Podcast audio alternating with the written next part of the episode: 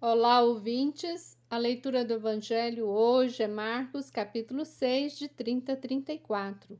A leitura dá início ao relato do banquete que promove vida, que alimenta a alma e o corpo do povo no deserto. Dá início ao relato da partilha dos pães e dos peixes. O Evangelho toca nossos corações ao revelar o sentimento de Jesus ao ver a multidão faminta e desolada. Ao descer do barco, Jesus viu a grande multidão e ficou tomado de compaixão por eles, pois estavam como ovelhas sem pastor.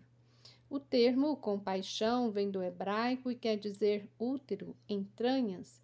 É um sentimento forte que vem do ventre, comparável ao amor materno.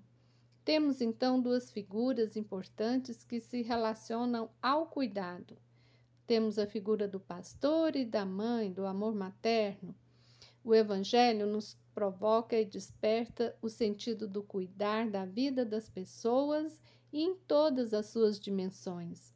Assim como Jesus alimentou a alma tantas vezes destruída pela desolação, pela desesperança, provocadas pelos assim chamados pastores da época, que eram os religiosos e também os governantes que excluíam e dispersavam o povo, como já denunciava o profeta Jeremias no capítulo 23. A leitura do Evangelho de hoje nos faz atualizar a memória do padre Thierry Linardi, companheiro nosso da Comissão Justiça e Paz de Brasília, que infelizmente encerrou sua caminhada aqui na Terra no dia 30 de janeiro deste ano.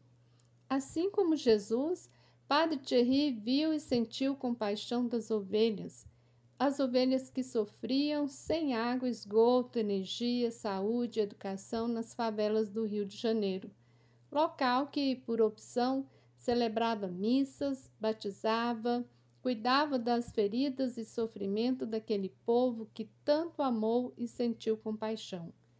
Assim como seu mestre Santo Inácio de Loyola, Thierry, em seus exercícios espirituais e no discernimento para seguir cada vez mais o Senhor, sentiu o cheiro das ovelhas e elas o conheciam, pois ele falava com autoridade, isto é, não havia separação entre o seu falar e a sua ação intelectual primoroso, tinha sempre um pé na academia, na formulação, na assessoria à igreja no Brasil e outro na educação popular.